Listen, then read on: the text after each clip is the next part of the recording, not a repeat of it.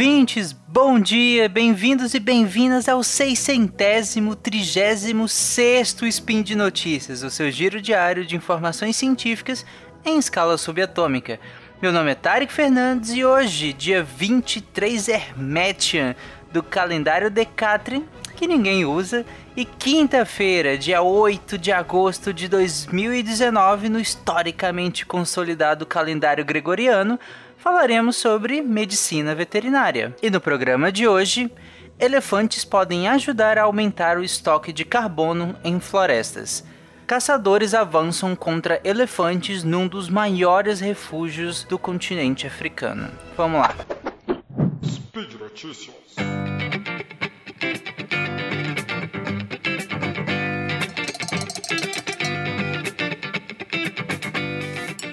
Bom, vamos lá, primeira notícia. O elefante da floresta, ou Loxodonta cyclotis, que inclusive é parente daqueles elefantes das savanas africanas, muito famosos dos documentários e tudo mais, e filmes, ele é um animal enorme, óbvio. Ele é um pouquinho menor do que o, o elefante das savanas africanas, aquele clássico, ele é um pouquinho menor, as orelhas mais arredondadinhas, mas óbvio que ele consome uma grande quantidade de alimentos e bebe uma grande quantidade de água também. Além disso, ele tem, eles têm relações complexas entre si, entre o bando, entre os, eh, os elefantes entre si.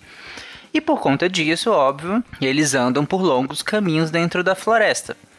Nessas andanças por aí, eles comem, eles se coçam, eles, eles se coçam inclusive nas árvores, né? Eles pisam, batem nas árvores, enfim, eles têm uma interação muito íntima, digamos assim, com as árvores, com o habitat que eles, que eles estão ali.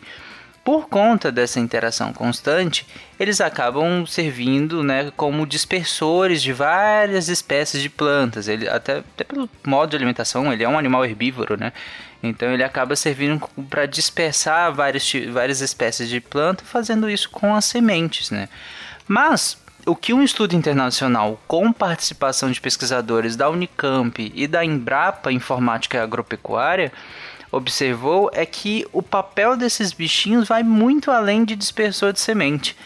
Eles viram que esses movimentos acabam causando mudanças na estrutura da floresta e contribuindo para aumentar o armazenamento de carbono, mas vamos entender isso melhor com essas andanças por aí, como eu expliquei, com essas movimentações, essas destruições de vegetação, seja comendo, seja andando, já que é um animal grande, pisa, é, se coça, quebra e tudo mais, ele acaba diminuindo a densidade de árvores. E quando se diminui a densidade de árvores, se acaba aliviando a competição entre elas. Porque aí elas competem por água, por luz, por espaço, e aí Fazendo isso, acaba favorecendo o surgimento de árvores maiores, com o diâmetro e a densidade de madeira, é, e por conta disso, acaba estocando mais carbono na biomassa. Então, a mudança na estrutura das florestas e na composição das espécies das árvores é influenciada pelos elefantes, a, principalmente a longo prazo. E aí, a longo prazo, você tem um equilíbrio de biomassa acima desse solo nessas florestas tropicais. Inclusive, essas florestas ela têm um estoque de carbono maior do que a própria floresta amazônica, né? tão conhecida aqui. Né? Mesmo estando em condições climáticas e solo semelhantes. Né? Se a gente olha, são florestas tropicais.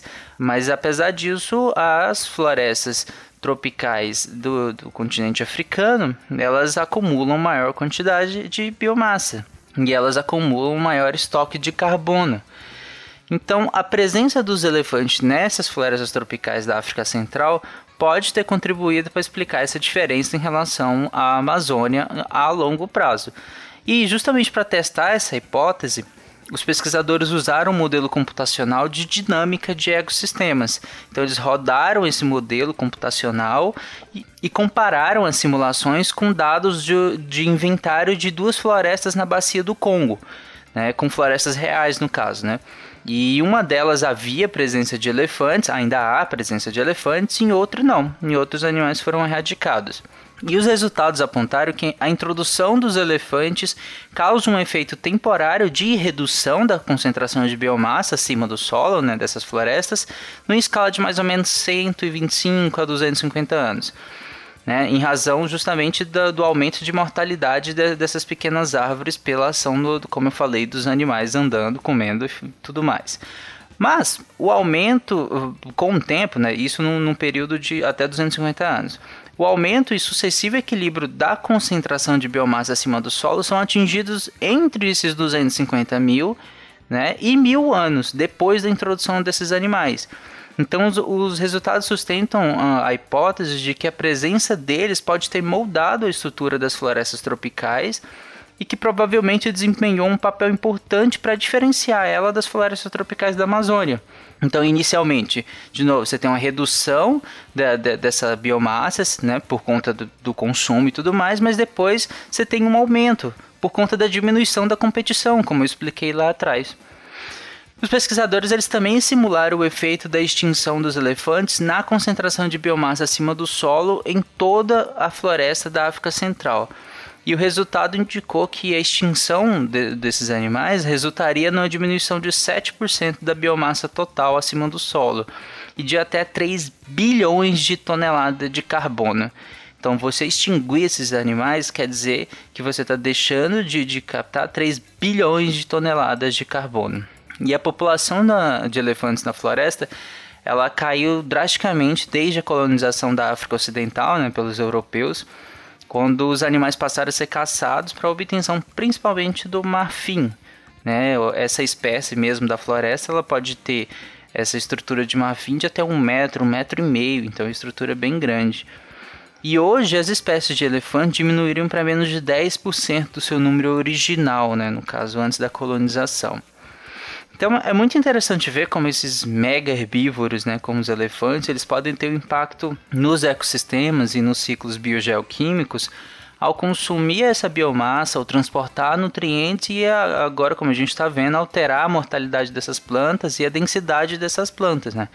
Então é uma interação muito íntima do, desses animais com o seu habitat.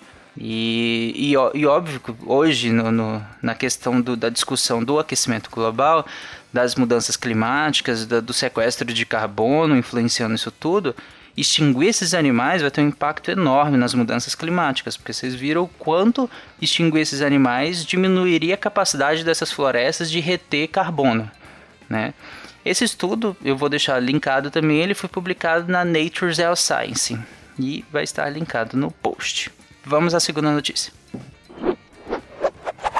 Essa segunda notícia ela foi publicada originalmente no The New York Times. E em setembro do ano passado, eles descobriram 87 elefantes mortos com os rostos cortados e presas arrancadas em Botsuana. Botsuana era um dos últimos grandes refúgios para elefante. O país fica ali no sul do continente africano, faz fronteira inclusive com a África do Sul e lá vive cerca de 126 mil elefantes da savana. Eu citei na minha primeira notícia, né, em comparação com os elefantes da floresta. E esse número equivale a um terço da população restante desses elefantes na, no continente africano inteiro, né? Em maio desse ano, o governo de Botsuana suspendeu a proibição à modalidade de caça que figurava há mais ou menos cinco anos. E aí já gerou uma série de críticas da comunidade internacional, obviamente, né?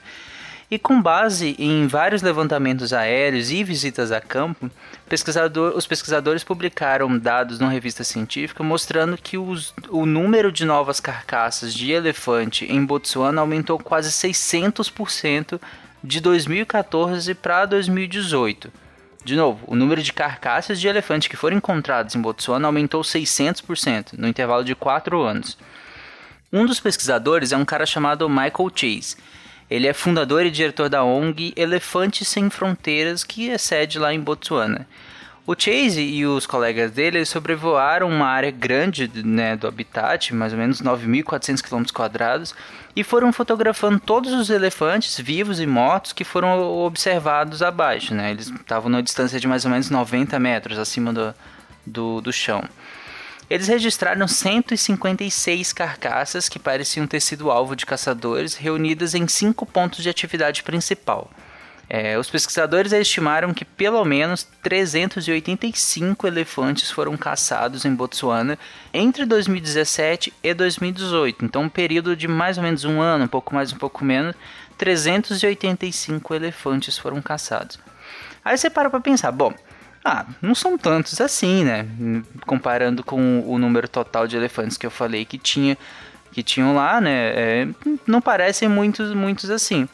Olha, Particularmente, um único animal desse morto por caça ilegal para comércio de marfim ou para colecionador, para mim é um absurdo gigantesco. Basta um único animal ser morto nesse sentido, que para mim já, já é o suficiente para a gente é, questionar e criticar e, e procurar medidas em, de intervir.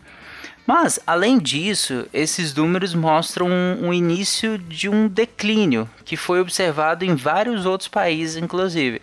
Porque parece pouco, como eu falei inicialmente, mas depois nós vamos ter uma queda vertiginosa no número desses animais e eles entram muito rápido na lista de extinção. Entre 2009 e 2014, por exemplo, a população de elefantes na Tanzânia caiu 60%. Você pensa, 60% de todos os animais que habitavam a Tanzânia foram mortos de 2009 a 2014. Na Reserva Nacional de Niassa, em Moçambique, também perdeu 78% dos seus animais, 78% dos seus elefantes no mesmo período, de 2009 a 2014. Então, quando a gente vê esses números iniciais e parecem pouco, é sempre assim. É, os especialistas na, na, nesse tipo de, de, de, caça, nesse tipo de animal, eles sempre veem esse aumento, um aumento que parece um pouco em relação e depois é uma queda vertiginosa no número desses animais, porque esse aumento está sinalizando, pode sinalizar, na verdade, que Botsuana pode entrar no, no comércio de marfim, que é proibido em vários países, inclusive na China recentemente proibiram o, o, a comercialização há alguns anos. Mas se está começando esse, essa mortandade de elefantes em um número muito acima do, no, do normal, muito acima do, do que se tinha há algumas décadas, alguns anos atrás, isso pode sinalizar que está começando a, a haver uma abertura né, de, de, de Botsuana ao mercado de marfim. E se tiver acontecendo isso mesmo, nós vamos ver esses animais sendo mortos de maneira bem mais rápida nos próximos anos. E os, os registros de detenções e apreensões indicam que esses caçadores por trás desses massacres recentes lá em Botsuana, eles vieram principalmente da Zâmbia. Porém, segundo os especialistas locais, eles não atuam sem ajuda local. Eles não vão lá, invadem o país e vão matar elefantes sem que tenham nenhum tipo de ajuda local. Ah, muitos têm ajuda de comunidades locais, porque as condições de falta de segurança em vários outros países vizinhos de Botsuana fizeram com que os elefantes se reunissem mais ao norte do país. E aí eles se reunindo num ponto, aumentando a concentração desses animais num ponto específico, acabaram chegando muito perto de comunidades humanas, de aldeões que moram ali no norte do país. E como eles estão muito perto, é claro que vai gerar alguns tipos de conflito. Esses animais entram em plantações, esses animais acabam atraindo predadores.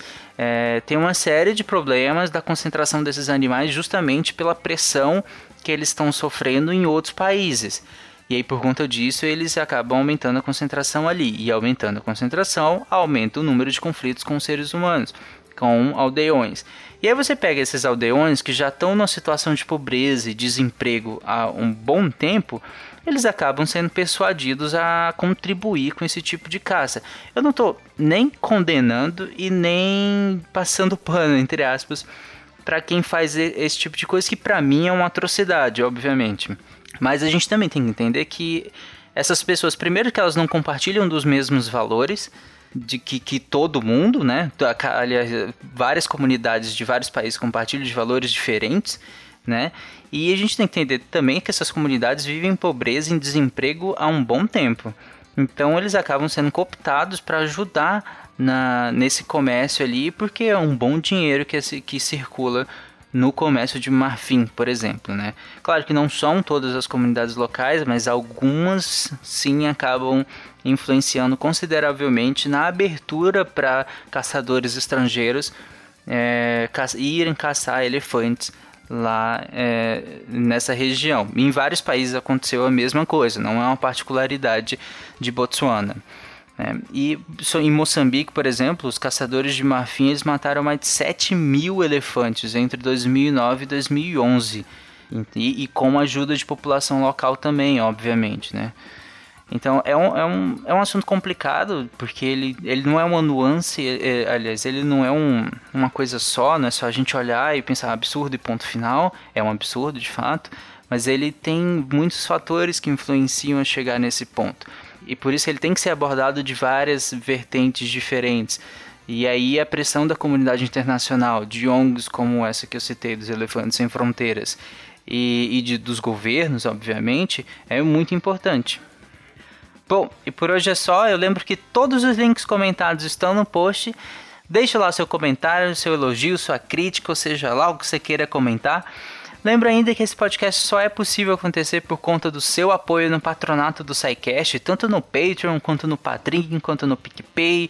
É muito simples apoiar a gente, financiar seu spin diariamente, SciCast semanalmente. Na verdade, SciCast às vezes até mais do que semanalmente, né? Quem ouviu aí a série que nós fizemos sobre a chegada do homem à lua, viu que nós lançamos dois episódios, inclusive na semana só. E então nos apoie, apoie o trabalho do SciCast, apoie a divulgação científica, nos ajude. Um grande abraço, eu lembro sempre que usem fio dental, comam beterrabas e amem os animais, inclusive os elefantinhos. Até amanhã, ou não. Tchau.